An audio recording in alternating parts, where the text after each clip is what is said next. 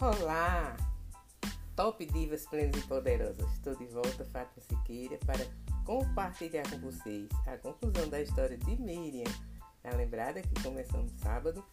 Miriam tem uma história curtinha, mas muito importante e de um significado imenso na história da Bíblia. Ok? Vamos lá, gente? Vamos!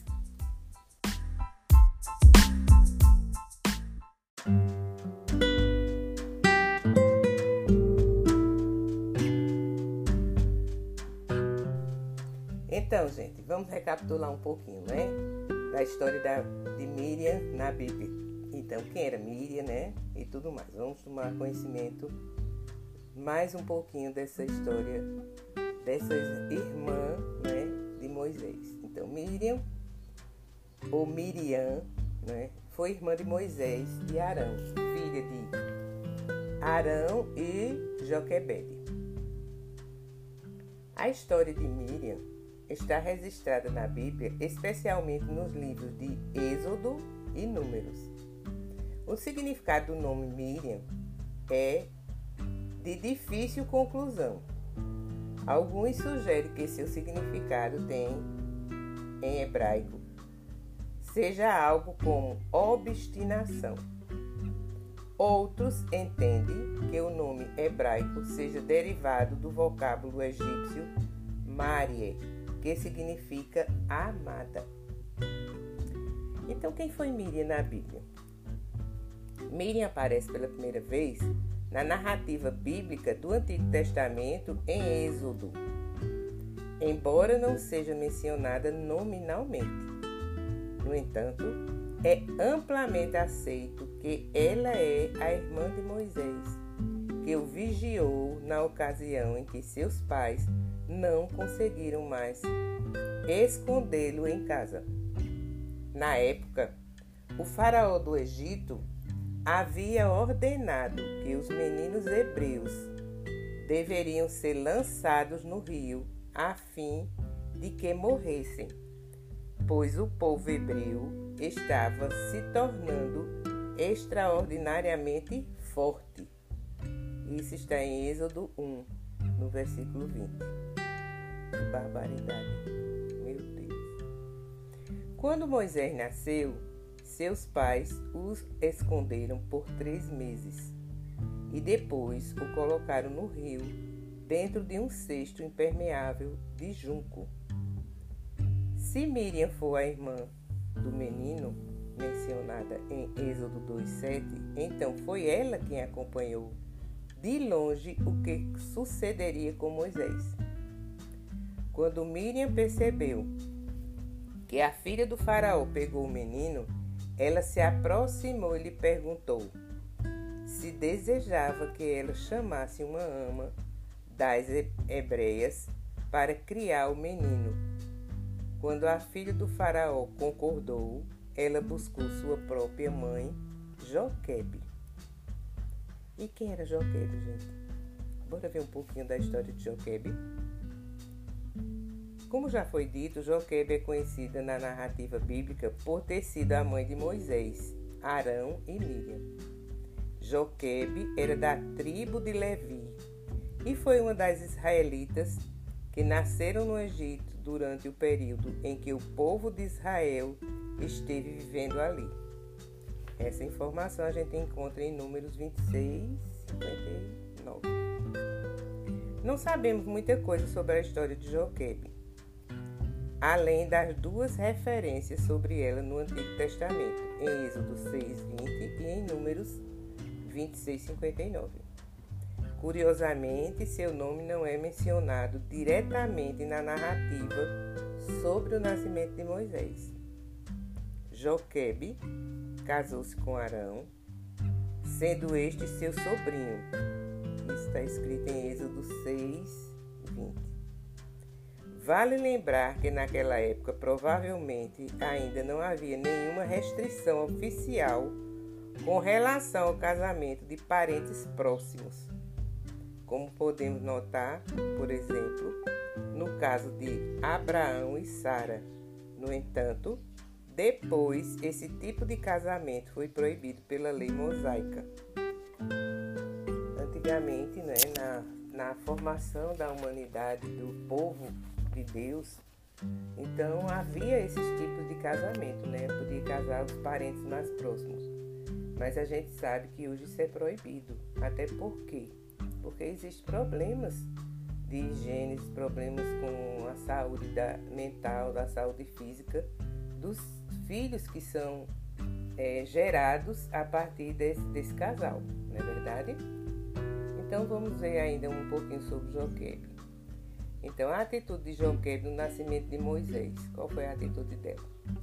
Quando Moisés nasceu, Joquebe o escondeu durante três meses.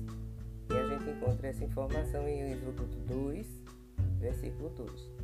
Na época, o faraó do Egito havia ordenado que os meninos hebreus, ao nascerem, deveriam ser lançados no rio para que o povo hebreu não se fortalecesse. Num determinado momento, Joquebe percebeu que não conseguiria mais esconder Moisés. Então, ela preparou uma pequena arca, um tipo de cesto impermeável. Colocou Moisés dentro e deixou nas margens do rio. Quando a filha de Faraó desceu ao rio para lavar-se, avistou a arca entre os juncos na margem do rio e pediu para uma de suas criadas pegá-la. Ao ver Moisés, a filha do Faraó se compadeceu dele, mesmo sabendo que era um dos hebreus. Miriam, a irmã de Moisés, havia ficado observando o que aconteceria ao irmão ao ser colocado nas margens do rio. E quando percebeu que a filha de Faraó tinha pegado o menino, ela se aproximou e se ofereceu para buscar uma ama entre as hebreias que pudesse criar Moisés. Então Miriam foi buscar Joquebe e ela acabou sendo contratada para criar o próprio filho como ama até que ele crescesse. E essa informação a gente encontra em Êxodo 2:10. A atitude de Joquebe e Arão foi um exemplo de coragem e confiança na providência e soberania do Senhor. Joquebe e Arão foram citados ainda, que não nominalmente, na galeria dos heróis da fé, registrada na carta dos, aos Hebreus, onde o ato de esconderem Moisés por três meses não temendo o decreto de, de Faraó, foi reputado pelo autor da epístola como uma evidente demonstração de fé autêntica. E aí a gente vai dar continuidade à história de Miriam. Isso aqui a gente fez um parênteses para falar sobre a mãe de Miriam Joquem, né? E ela aparece na Bíblia também. Às vezes nem, é, nem cita o nome dela. Tem alguns, é, é, alguns Bíblias que nem citam o nome de Joquebe. Só falam na mãe de Moisés, mas ela não é citada. Então vamos ver, dar continuidade a Miriam. A profetisa Miriam. O termo profetiza foi empregado para se referir a Miriam na ocasião em que ela liderou as mulheres de Israel com música, danças e um poema de louvor a Deus que a semana passada eu até fiz essa menção junto a vocês. Celebrando a travessia do Mar Vermelho e o livramento que o Senhor concedeu aos israelitas contra os egípcios. A gente encontra tudo isso em Êxodo 15, 20 e 21. Essa foi a primeira referência sobre seu nome na Bíblia. A música cantada por Miriam era uma variação do cântico de Moisés no Mar Vermelho. O texto bíblico informa que Miriam respondia: Cantai ao Senhor, porque gloriosamente triunfou na Bíblia. A música cantada por Miriam era uma variação justamente do canto de Moisés, quando Moisés estava atravessando o Mar Vermelho. Então, cantai ao Senhor, porque gloriosamente triunfou e precipitou no mar o cavalo e seu cavaleiro. Então era um, um, um, cântico de louvor ao Senhor em agradecimento né, por ter permitido que o seu povo fizesse aquela travessia, todos sem sofrer nenhum arranhão. E à medida que todos passaram, então Deus né, volta a, com o Mar Vermelho à sua normalidade. E aí é quando aparece o que está colocado aqui no cântico, né? que muitos dos egípcios que estavam perseguindo Moisés, ali eles morreram, se afogaram e não tiveram condição de dar continuidade à perseguição. Não é isso? Mas vamos dar continuidade à história de Miriam. É, a gente sabe que Miriam ficou leprosa, né? Eu falei para vocês também a semana passada. Miriam e Arão se rebelaram contra seu irmão Moisés, supostamente por causa do seu casamento com uma mulher cuxita, isto é, uma mulher que descendia de Cuxi, filho mais velho de Cã, que é filho de Noé. Entretanto, a implicância com a esposa de Moisés não se tratava apenas de um preconceito étnico, mas, na verdade, escondia algo muito mais profundo e perigoso.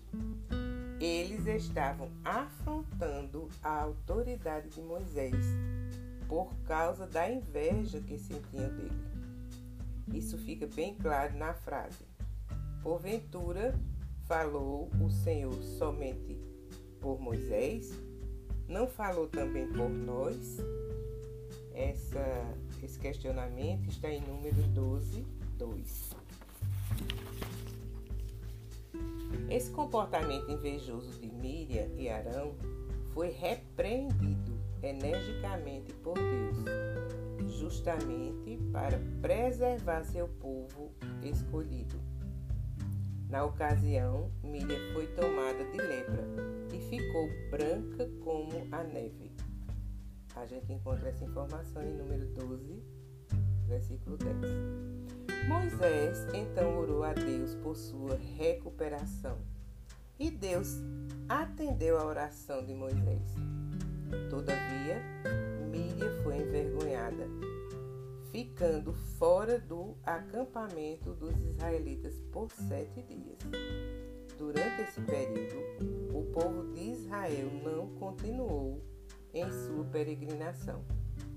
E essa informação a gente encontra em Números 12, de 14 a 16. E a gente sabe que a, a história de Miriam, ela não é tão, tão longa, né? Ela ela é bem curtinha, mas ela se faz mais referência justamente a, ao olhar que ela tem quando a mãe coloca o filho no, no rio e ela fica observando como é que para onde está indo, né? E se ele de fato é acolhido. E a Bíblia relata que Miriam morreu quando os filhos de Israel estavam em Cádiz, Barneia, e ali mesmo foi sepultada.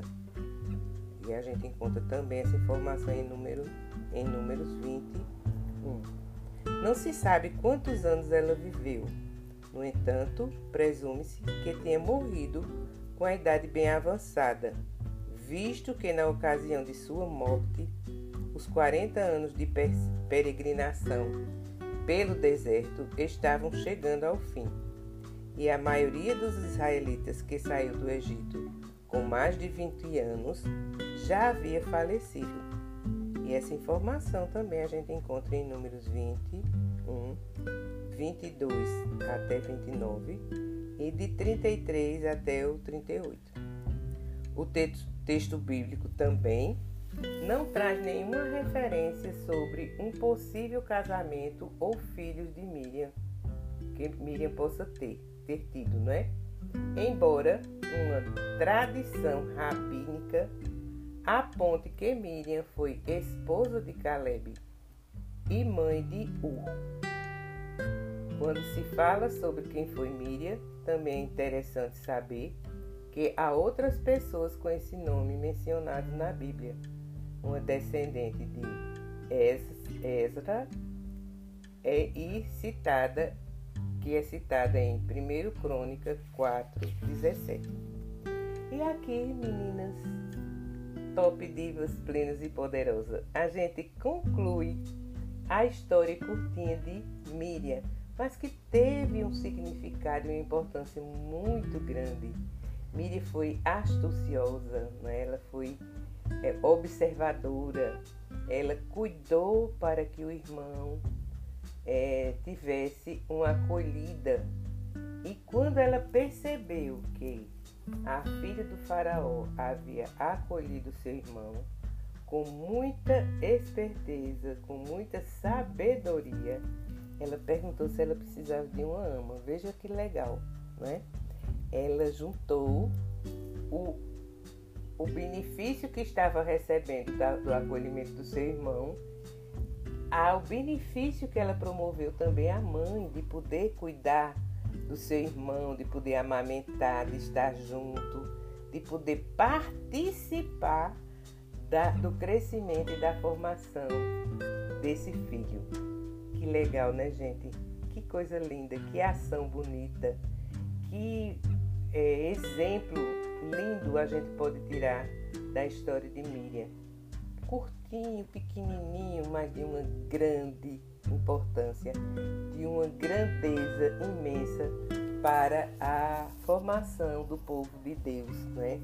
porque foi através de Moisés que a gente também teve as leis de Deus e tantas outras coisas que Moisés nos promoveu, não é? Então, glórias e louvores ao nosso Pai, que é misericordioso, que é fiel e que cuida sempre da gente. Tenha esse exemplo de Miriam também, como um cuidado de Deus a cada um de vocês, a cada um dos filhos de vocês um cheiro grande no seu coração. Deus abençoe a sua semana.